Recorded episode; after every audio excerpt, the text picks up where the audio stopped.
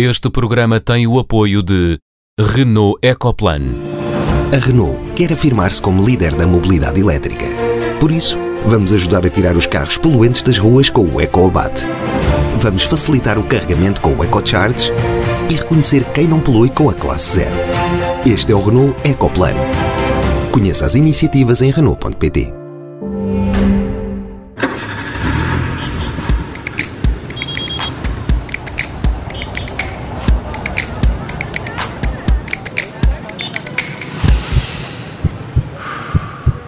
Bem-vindos ao Som Ambiente. Nesta semana em que o país iniciou a segunda fase de desconfinamento, vamos debater uma realidade que nos foi imposta pelas atuais circunstâncias, o teletrabalho. Não faltam argumentos ambientais para defender este regime laboral. Será mesmo assim? Como sempre, juntam-se no Som Ambiente e à distância a Catarina Grilo, Henrique Pereira dos Santos e a Sofia Guedes Vaz. Sejam todos bem-vindos. Antes de tudo, vamos aos sinais.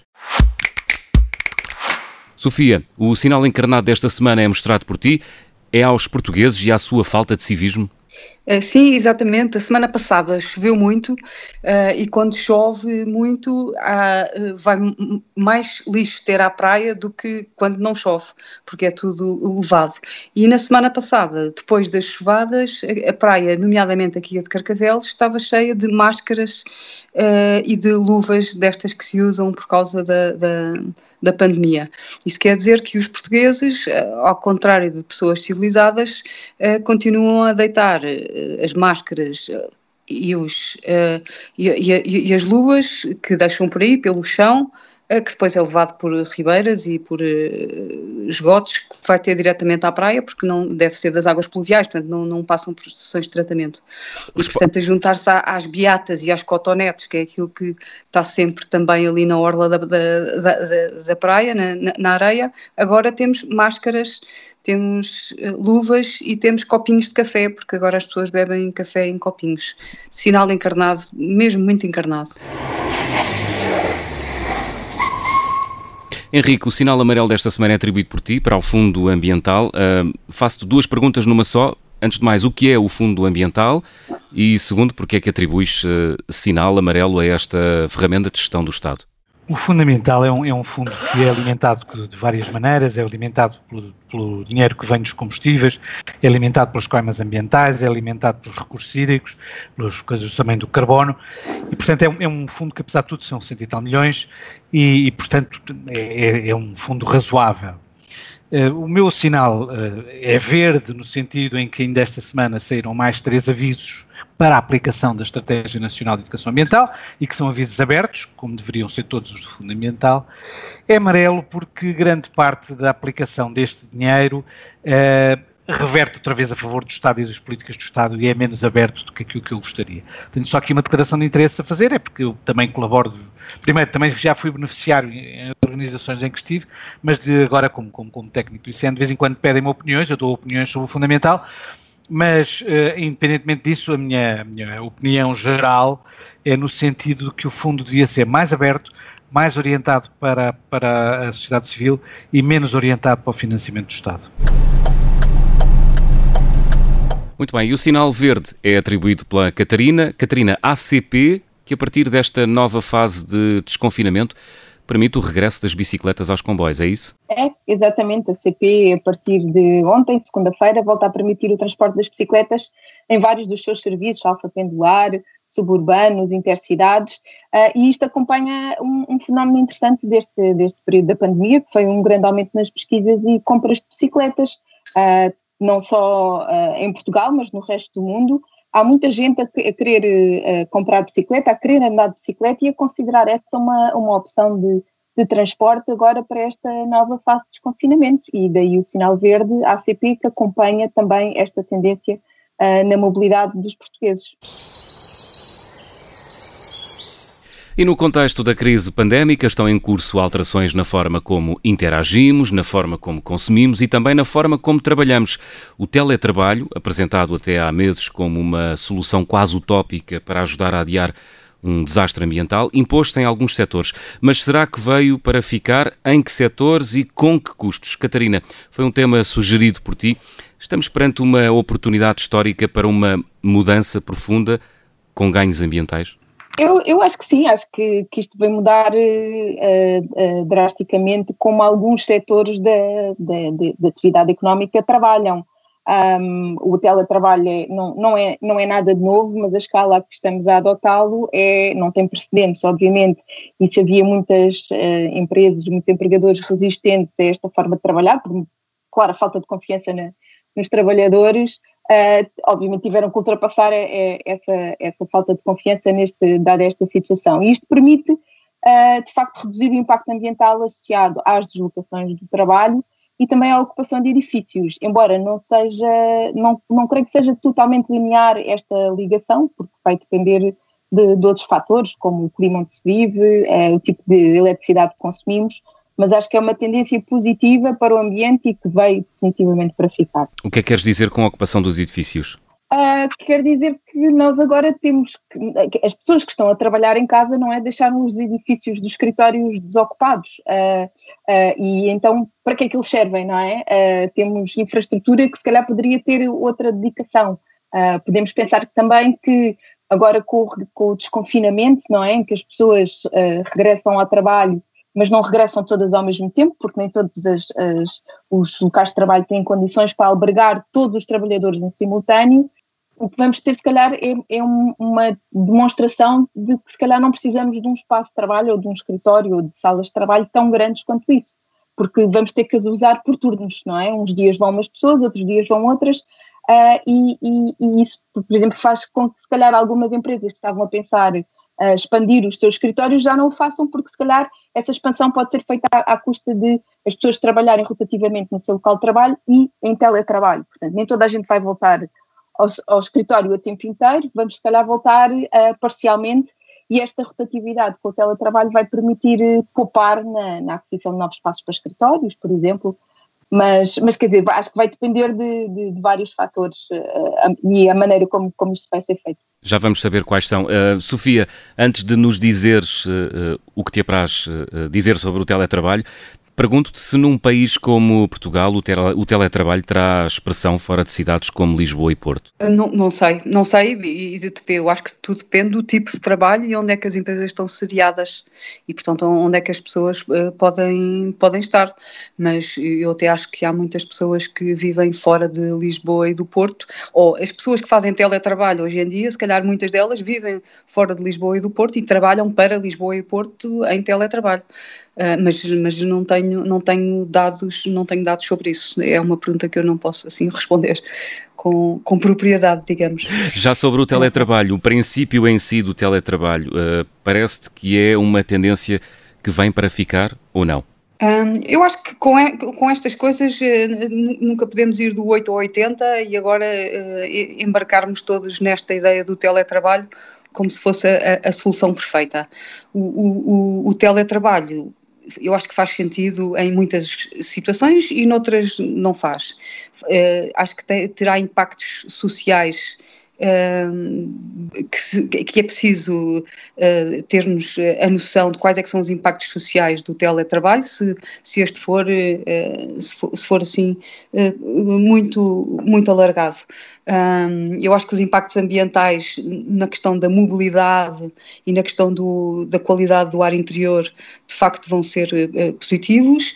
Em termos de consumo de energia, não tenho a certeza, porque as pessoas passam a consumir energia em casa em vez de consumirem no escritório e que se cada um tiver a luz acesa no seu quarto, em vez de haver uma luz acesa para um escritório com não sei quantas pessoas, se calhar até se gasta mais energia, não tenho a certeza. Em termos de reciclagem, isso depende de facto também de cada pessoa. Os escritórios normalmente têm, uh, eh, um, têm, têm esquemas de reciclagem, principalmente do papel, que as pessoas em casa poderão, poderão não, não ter. Em termos de alimentação, também pode ser eventualmente também mais saudável, a pessoa come em casa e não come fora e, portanto, pode ter uma alimentação uh, mais, uh, não sei, mais regrada, mais, mais caseira, literalmente mais caseira. Agora, em termos de, de, de trabalho e de relações sociais, uh, da relação entre, entre os empregados, entre os colegas, uh, o, o, código de ética do trabalho terá que mudar um pouco, esta Já. ideia também da, da monitorização e da uhum. privacidade, da família. Portanto, há aqui uma série de há aqui uma série de coisas novas que vão ter que ser equacionadas, que nós nunca equacionámos a sério porque o teletrabalho não era não era a sério, digamos, em sentido em, nos números. Era uma, biza, era uma bizarria. Já, já vamos na era segunda.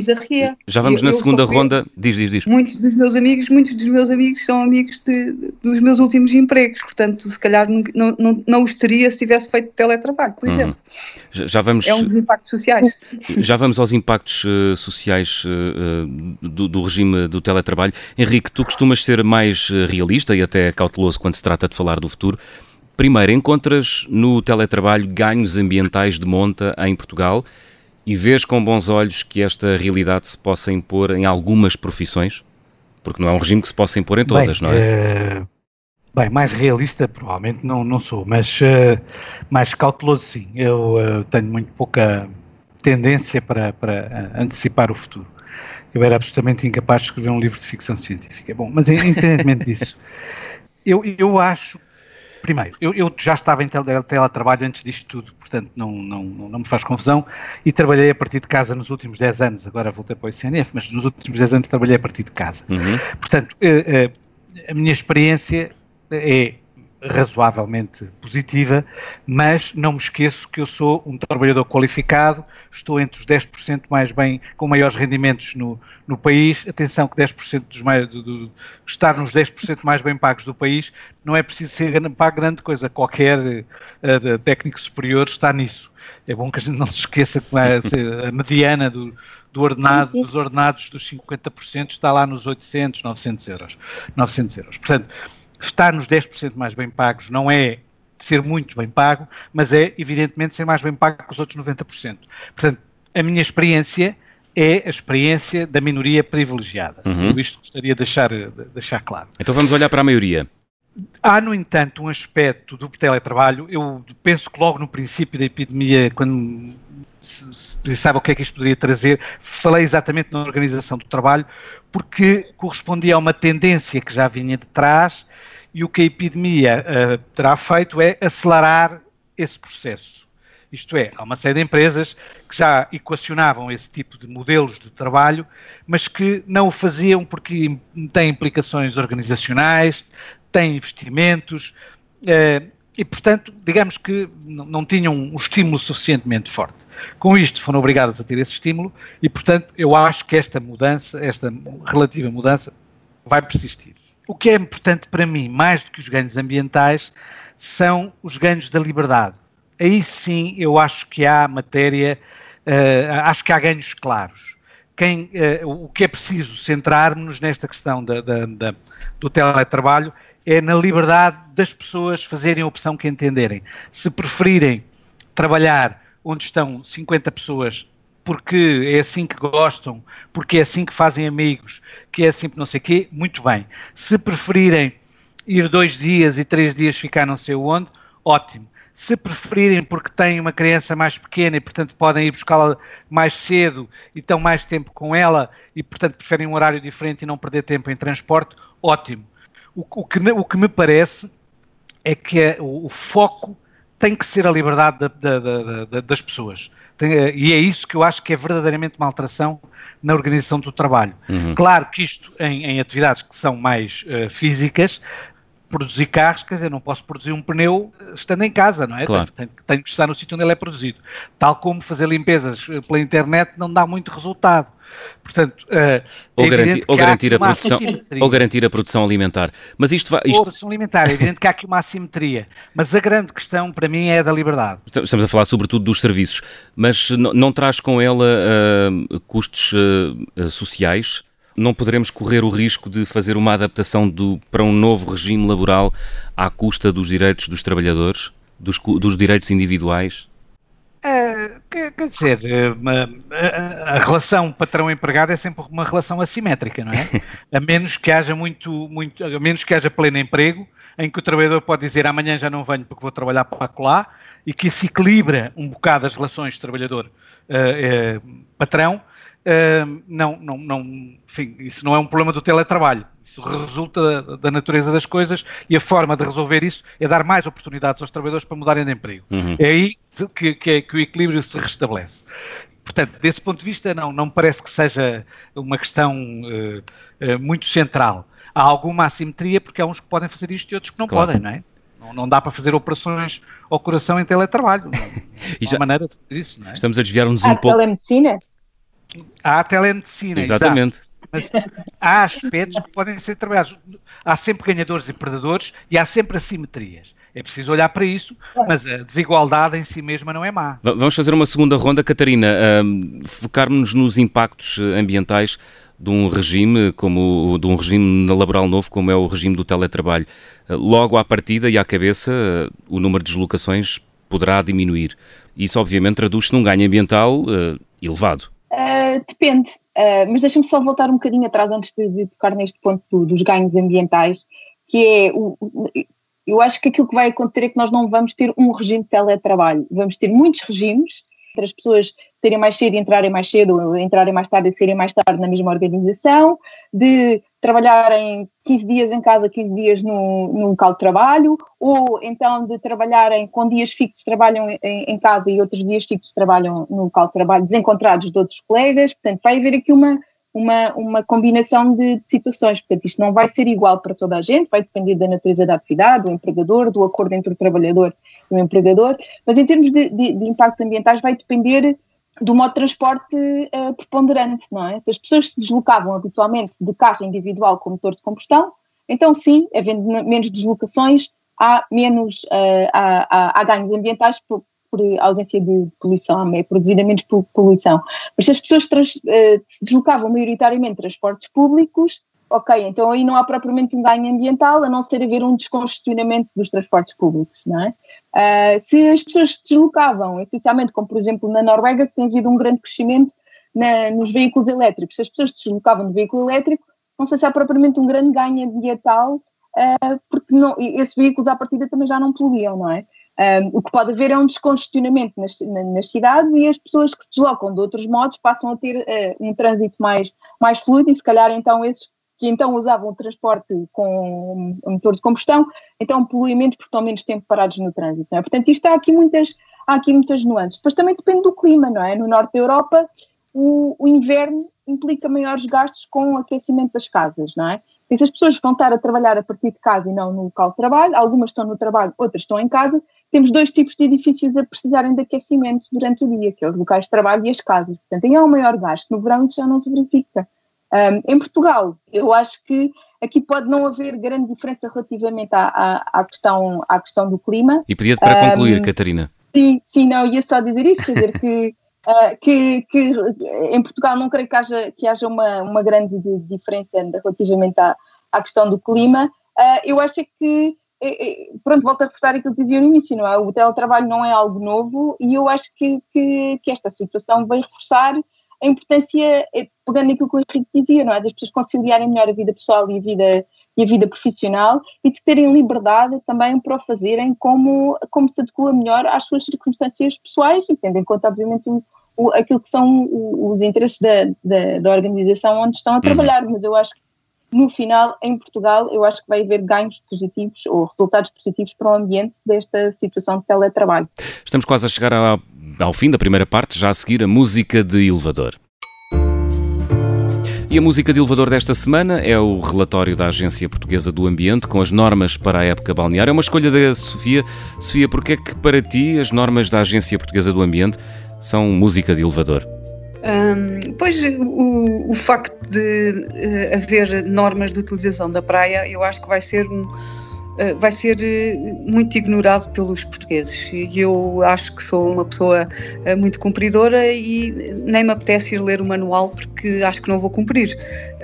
e só isso já demonstra que é um bocadinho música de elevador. Eu tenho pena das pessoas que têm que escrever manuais para como é que se utiliza uma praia, porque eu acho que não vai ser muito difícil cumprir. Portanto, estar a fazer regras e fazer normas para coisas que nem as pessoas fazem intenções de cumprir, nem há maneira de as fazer cumprir, acaba por ser um bocadinho inglório digamos, e por isso é que eu chamo isto música de, de, elevador. Não sei como é que vai ser a situação de, de pandémica no verão e de facto se isto vai diminuir uh, em, em, em, grande escala e se vai eh, descobrir que o sol mata o vírus, não sei se isso vai acontecer ou não. Uh, portanto, pode ser que no verão isto seja diferente. Eu, eu percebo que tenham que fazer este manual, mas. Não, não, não, vejo grande utilidade. Muito bem, chegamos ao fim da primeira parte, regressamos já a seguir para a conversa com Júlia Seixas, professora do Departamento de Ciências e Engenharia do Ambiente da hum, Faculdade de Ciências e Tecnologia da Universidade Nova de Lisboa. Até já.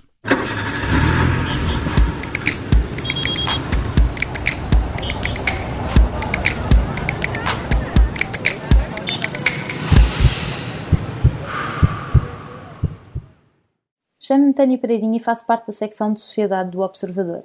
Quando era miúda queria ser repórter de guerra, foi por isso que me tornei jornalista. Em 16 anos de profissão e feliz ou felizmente, nunca passei por nada sequer parecido, pelo menos até agora. Esta pandemia será a minha, aliás, será a nossa guerra. Mais do que nunca, é essencial perguntar, explicar, revelar e ajudar o público a distinguir entre os rumores e o disque disse e a verdadeira informação. É isso que fazemos 24 horas por dia, todos os dias, no Observador. Se quer juntar-se à nossa missão de serviço público, torne-se assinante do Observador.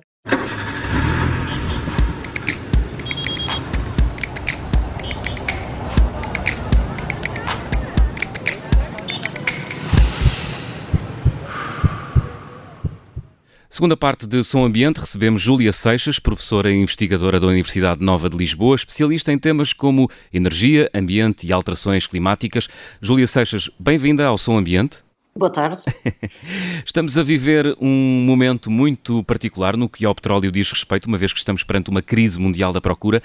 À data de hoje, é possível antecipar o que vai acontecer ao preço do petróleo e a todo o mercado energético a curto, médio e longo prazo? Bom, se eu lhe soubesse responder exatamente essa pergunta, acho que não precisava trabalhar mais. Hum, não, não sabemos exatamente o que vai acontecer ao preço do petróleo. Uh, o preço do petróleo é um preço relativamente artificial, é feito por um conjunto de produtores que não são assim tantos e, portanto, uh, umas organizam-se uh, de determinada maneira para que o preço seja um determinado preço. Quero recordar que antes do Covid a Rússia e, uh, uh, e, a, e, a, Arábia Saudita já estavam em, em com alguma crise uh, relativamente à, à, produção do petróleo portanto, já se estava a sentir uma tensão no mercado de petróleo que nada teve a ver com o Covid.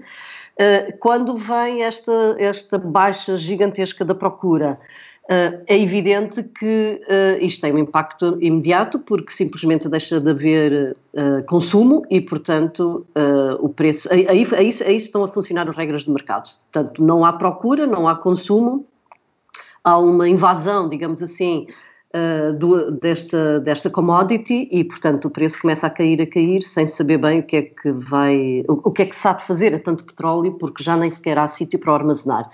A verdade é que o desconfinamento está a começar em vários sítios do planeta. Ainda há bocadinho tive a oportunidade de ler que a China já está a atingir, a aproximar-se muito perto dos níveis de procura de combustíveis fósseis, uh, muito perto daquilo que era a situação antes da pandemia. E isso está a acontecer porque e... eles retomaram o seu. Uh... Uh, o seu estilo, normal. a sua atividade normal ou porque aceleraram a atividade Exato. económica para, para fazer uma recuperação rápida? Uh, bom, não sei ver exatamente essa nuance, mas sim, uh, foi recuperada a atividade, portanto as pessoas estão a voltar à sua vida, uh, à sua vida pré-Covid e de facto não há nenhuma varinha mágica que transforme o planeta e as economias em dois meses, de um momento para o outro, não é? E portanto, sobre a pergunta, a pergunta que, que fez relativamente ao preço do petróleo, das várias análises que existem, aquilo que é, hum, digamos, a opinião mais generalizada é que os preços vão, tendencialmente vão continuar baixos. Uh, vão não tão baixos como aconteceram e como os picos negativos que aconteceram, naturalmente, mas preços relativamente baixos. Baixo significa menos de 40 ou 50 dólares o barril. E, portanto, isso tem impacto, uh, tem impacto de certeza uh, nas opções de investimento das empresas, tem impacto nas opções de investimento das famílias e nós não vamos saber uh, de antemão qual vai ser exatamente o impacto esperado. A única coisa que nós podemos saber, ou aquilo que nós podemos saber, é o que é que os Estados, e em particular, aliás, os governos, podem fazer neste contexto para ajudarem a decidir o caminho seguinte para o consumo de combustíveis fósseis? Oh, Júlia, mas uh, a dimensão dos Estados face à dimensão das economias é ridícula, não é? Os Estados não, produzem dinheiro, não produzem riqueza, uh, a única coisa que fazem é ir buscar um bocado eh, para si daquilo que é a riqueza produzida pela economia e, portanto, naturalmente, têm uma capacidade de intervenção relativamente pequena. Isto é mesmo um problema de Estados? Uh, o contexto para o meu raciocínio, tem, antes de lhe responder, tem a ver com as consequências uh, deste, de, do preço do petróleo e do, deste, de, destas condições atuais uh, naquilo que poderá ser o impacto nas alterações climáticas, que no caso concreto, na emissão de gases com efeito de estufa. E sim, é verdade, o Estado tem uma, uma capacidade relativamente limitada. No entanto, nós uh, há que sublinhar que aquilo que tem a ver com a transformação da economia para passarmos de uma economia de fóssil, baseada em fósseis para uma economia baseada em uh, energias energia limpa, uh, muito desta transformação tem que ser incentivada e assegurada pelo Estado. O Estado tem o poder de, de, de colocar incentivos, de colocar uh, impostos. E com isto tem o poder de reorientar as opções de investimento mais para um caminho ou mais para outro caminho. Mas esse poder é maior que o poder de influência do preço isto é, uh, todas as grandes transformações eh, sociais e económicas não foram feitas assim, foram feitas pelos mercados. Isto é, à medida que a escassez do petróleo aumenta, o seu, o seu preço aumenta, significa que fica menos atrativa a sua utilização, significa que fica mais atrativa as, as alternativas uh, que, que nós consigamos fazer de forma eficiente. Este incentivo do preço e, consequentemente, do mercado não é incomparavelmente maior que os incentivos de impostos e de Sem apoios que os Estados possam dar? Sem dúvida alguma, sim. Uh, acontece que nós não temos qualquer, não temos escassez de petróleo. Podemos ter escassez de petróleo a um determinado preço. Eu vou, por exemplo, uh, uh, se o preço se mantiver durante muito tempo, muito tempo, um ano, dois ou três anos, nesta fasquia até aos 50 dólares, Muitos projetos que estão planeados, cujo investimento estava planeado, projetos de prospecção novos, por exemplo, deixam de fazer sentido porque deixam de fazer sentido económico. Uh, os campos de petróleo de acesso fácil a petróleo de qualidade estão relativamente utilizados, estão relativamente esgotados. Isso não significa que não haja muito petróleo no planeta. Há muito petróleo no planeta. Apenas está em locais onde é mais difícil chegar lá. Por exemplo, todos os projetos da Petrobras no Brasil, o chamado projeto do pré-sal, uh, implica uh, furar o fundo dos oceanos a alguns quilómetros de profundidade. Ora bem, isso só é viável pelo custo que, uh, que implica se o barril de petróleo estiver acima de cerca de 60 a 80 dólares, de 60 a 80 dólares. Portanto, se estes este preço se mantiver neste, nesta fasquia, isso significa que muitos destes novos projetos de, de exploração de petróleo não são viáveis do ponto, de vista, do ponto de vista económico e as empresas deixam de o, deixam de o fazer. Um, por outro lado, também é interessante outro raciocínio que eu li há relativamente pouco tempo. Normalmente, as companhias de petróleo eram as companhias que, por sistema, as mais lucrativas uh, o retorno para os seus investidores, em matéria de dividendos, por exemplo, era sempre muito confortável. O ano passado, que nada tem a ver com Covid, portanto estamos a falar de 2019, foi dos grupos de empresas com, com pior desempenho, por exemplo, no, no Stock Index uh, da Standard Poor's. E este ano a expectativa é que seja um desastre. E isto assusta os investidores e assusta quem. Uh, tanto, a, a, noção que existe relativamente à commodity do petróleo é que é uma commodity muito volátil. E, portanto, isto retira uh, alguma confiança e algum. Uh, algum conforto, digamos assim, aos investidores. Isto, isto é um, um, aspecto do raciocínio. Além de que, uh, quando isto acontece, quer dizer, quando uh, começa a haver esta percepção pelo mercado, o acesso ao capital para este tipo de empresas começa a ser mais difícil e pequenas companhias, por exemplo, de exploração, porque também há, há, há grandes companhias de petróleo, mas também há médias e pequenas companhias de petróleo. Uh, vai ser muito complicado. Há um menor acesso ao capital, portanto, o capital é mais caro e, portanto, começam a ter problemas e, e desaparecem. Aliás, é assumidamente dizer... que muitas delas vão entrar em bancarrota se o petróleo se mantiver assim este ano. Era isso que eu ia perguntar. Vamos assistir à falência de empresas petrolíferas? Mas estamos a, não estamos a falar das grandes, não estamos a falar de, das grandes companhias que nós conhecemos as marcas, estamos a falar de pequenas companhias nos Estados Unidos, etc. Ok? Mas isto é um aspecto, ainda para responder à questão do, do papel do Estado. Eu vou dar como exemplo o que se está a passar com uh, a produção de eletricidade de carvão, nomeadamente em Portugal, que é um tema que é relativamente, está, tem estado relativamente na agenda social e da comunicação social e que tem a ver com as, as, as, as units, as power plant, as, as empresas. Ai, desculpa, só um a ser em inglês. Uh, que tem a ver com a produção de carvão em Portugal, nomeadamente a central do Pego e a central de Sines. O carvão está baratíssimo. No entanto, uh, o quilowatt-hora produzido por carvão uh, em Portugal e em Espanha começa a ser pouquíssimo competitivo no mercado ibérico de eletricidade. E porquê? Essencialmente por dois tipos de razões, e estas duas razões têm apenas origem nas políticas públicas.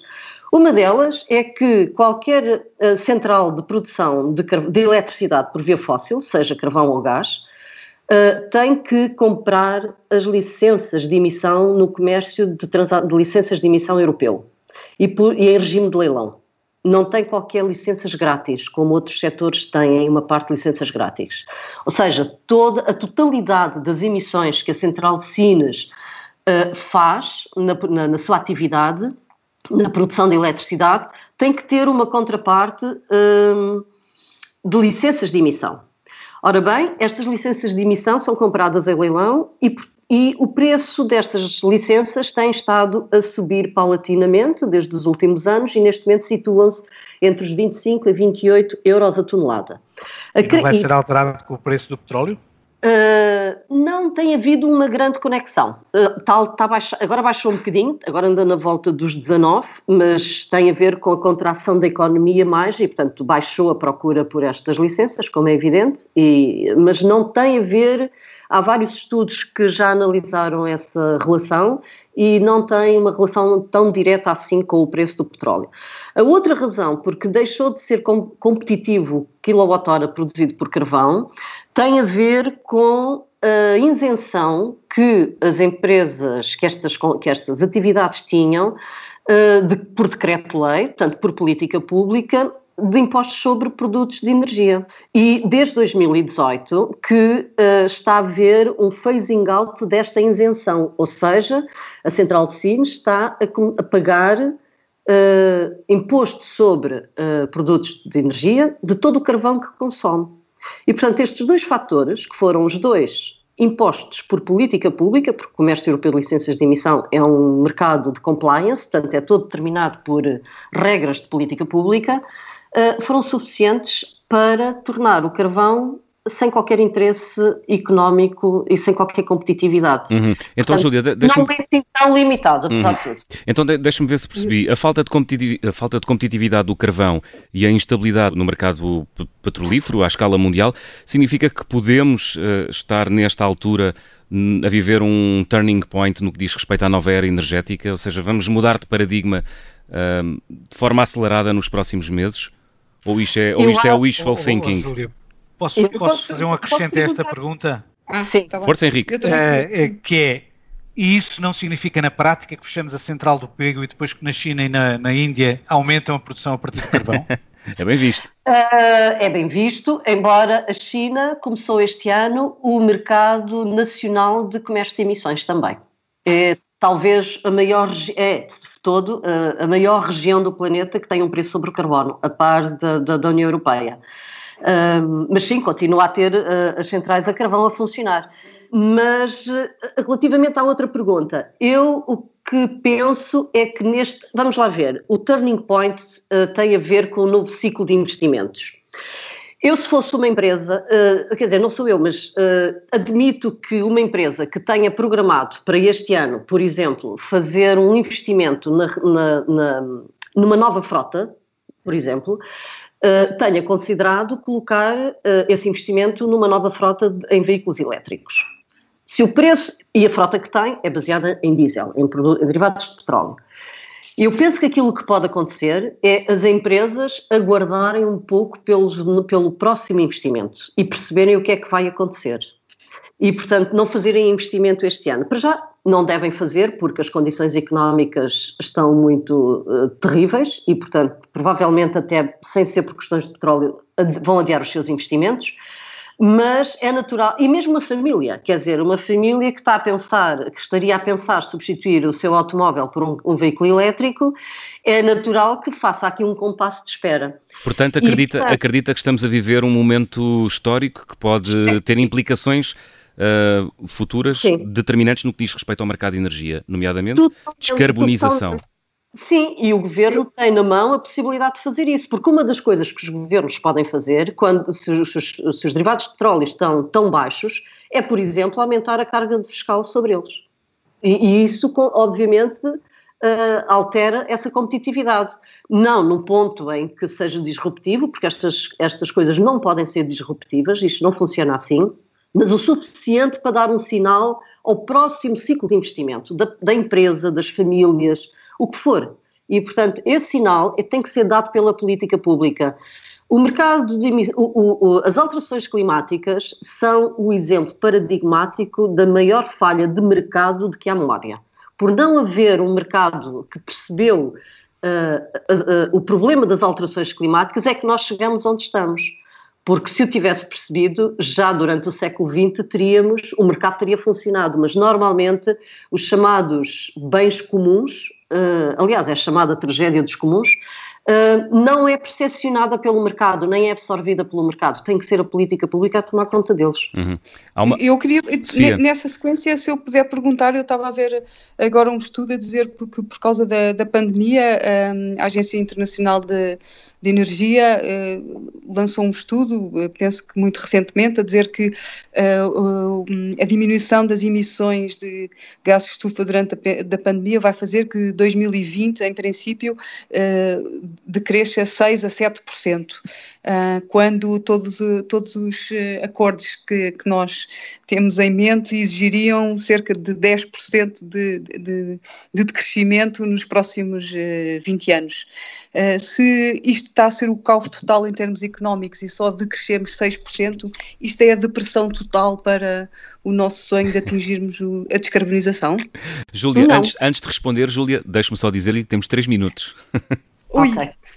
Oi. Uh, não, não é, não é o desânimo, uh, porque uh, não é à toa que existe a palavra transição transição energética ou transição climática. As economias não, não existem, não, não podem ser transformadas de um dia para o outro, porque senão o que se gera é o caos económico, como é evidente, que aliás é o que estamos a assistir. Quero dizer duas coisas. A primeira é que o facto de estarmos a termos reduzido 6 a 8% das emissões deu uma ideia muito concreta daquilo que poderá ser a necessidade de reduzir emissões se queremos atingir o Acordo de Paris. Isso é verdade. Aliás, não é suficiente, como, como, como a Sofia referiu, uh, precisaríamos até de reduzir ainda mais. Portanto, mas isso deu-nos um pouco a imagem de, do esforço e daquilo que nós temos que fazer. Isto é o primeiro ponto.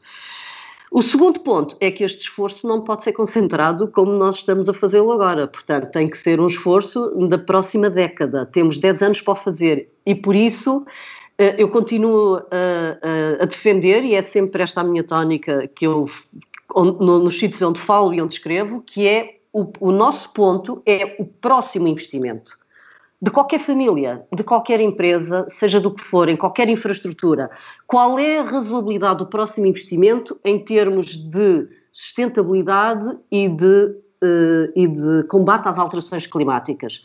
E é essa a pergunta que tem que ser respondida. Uh, e agora, na, na, sequência dessa coisa do, do próximo investimento, um, por exemplo, o dinheiro que está a ser dado às companhias aéreas pode dar indicações que os próximos investimentos não sejam, por exemplo, por exemplo, uh, estava a ler também que há muitos voos de Lisboa a Porto que podiam ser, ou o Estado poderia... São disparate. É um disparate total. É um Lisboa Porto Avião é um disparate. Investir na CP em vez de claro, investir na TAP. Evidente. Sim, e todos os apoios a uma companhia aérea como a TAP deve ir acompanhada de restrições uh, ou de, de, condições que tenha, que, como aliás a França e a Áustria já estão a fazê-lo. Uh, a França tem um plano para ajudar a Air France, mas tem, a Air France tem que apresentar um plano uh, para reduzir as suas emissões em 50% até 2030. E, portanto, isto vai implicar, isto devia ser feito não apenas nas companhias de aviação, mas em todas as empresas. O que é que isto implica? Implica um investimento em inovação, em conhecimento e em transformação na indústria. E o Estado e o Governo devia dar esses instrumentos, não apenas de dinheiro, mas também de serviços e de competências ao, ao, ao serviço de uma empresa que queira fazer isso. As empresas querem ser limpas. As empresas não querem ser um fardo nem terem uma responsabilidade no problema das alterações climáticas. Nós estamos numa, num ponto em que o Estado, quando tem, que tem o poder de colocar muito dinheiro na economia, o faça de, por forma a ajudar as empresas a voltarem a uma operação, mas que não é o business as usual seja uma operação diferente. As empresas agradeceriam isso. Júlia, o que me leva à última pergunta, não temos mais tempo, a sério, uh, temos só 30 segundos, é uma pergunta muito rápida e exigia uma resposta também muito rápida. Participou na elaboração do roteiro de neutralidade carbónica 2050, teme que uh, tudo o que está lá escrito e inscrito seja relegado para segundo ou terceiro plano por causa desta crise pandémica?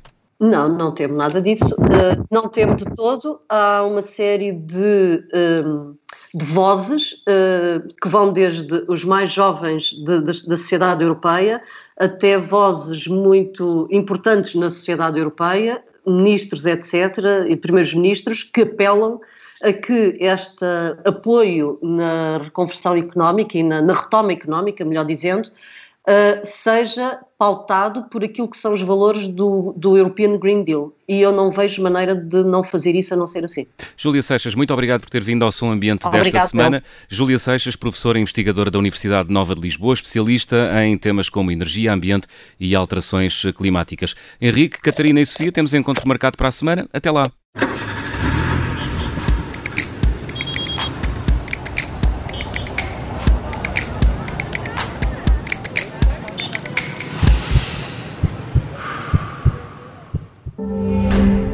Este programa teve o apoio de Renault Ecoplan. A Renault quer afirmar-se como líder da mobilidade elétrica. Por isso, vamos ajudar a tirar os carros poluentes das ruas com o EcoAbate. Vamos facilitar o carregamento com o EcoCharge e reconhecer quem não polui com a classe zero. Este é o Renault Ecoplan. Conheça as iniciativas em Renault.pt.